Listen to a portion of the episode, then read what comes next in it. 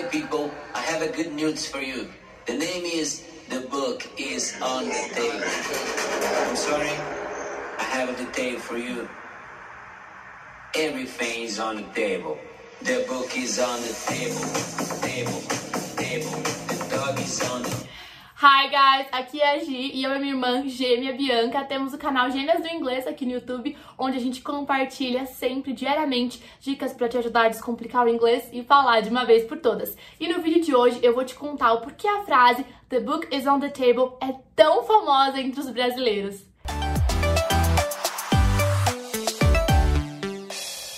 Bem, se você já estudou inglês alguma vez na sua vida, provavelmente o seu professor, sua professora já usou essa frase, the book is on the table, o livro está na mesa, sobre a mesa, para te ensinar verbo to be, the book is on the table, né, está na mesa, ou então até mesmo te ensinar a preposição on, não é mesmo?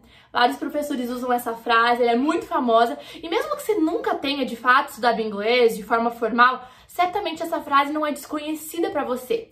E daí vem a pergunta, né? O porquê que ela é tão famosa? Ela tem algo de especial? Será que ela tem um duplo sentido? Será que os nativos, os falantes nativos de inglês, usam essa frase com um objetivo diferente de dizer que o livro tá na mesa? Eu vou te contar, mas antes eu preciso pedir para você se inscrever no canal se você ainda não foi inscrito e já deixar o seu like, que ajuda muito a gente a crescer o canal e atingir mais pessoas ensinando inglês de maneira descomplicada. Mas muito bem, respondendo as perguntas que eu coloquei aqui, não, gente, essa frase não tem nada de especial, ela não é nada usual e realmente o único uso dela é caso alguém te pergunte onde está o livro e ele de fato esteja sobre a mesa, tá? E você pode falar The book is on the table. Mas não é uma expressão e os nativos não falam isso toda hora. Eu tive que dar uma bela pesquisada para descobrir o porquê que ela é tão famosa aqui no Brasil e pasmem, é por conta do programa humorístico Caceta e Planeta que ficou bem famoso nos anos 90. Tinha um quadro que eles faziam, né, uma pi piadas e fingiam que recebiam participantes internacionais. Daí quando eles iam entrevistar esses participantes,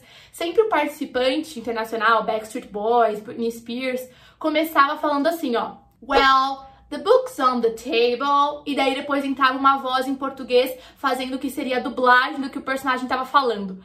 Eles fizeram isso tanto, gente, que ficou na cabeça dos brasileiros e até hoje essa frase é super famosa aqui no Brasil.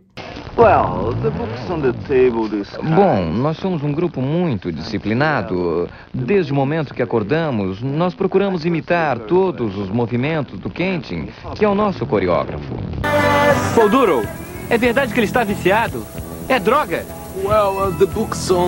Bem, ele é viciado numa coisa, mas ele não acha que seja uma droga. Ele até gosta muito.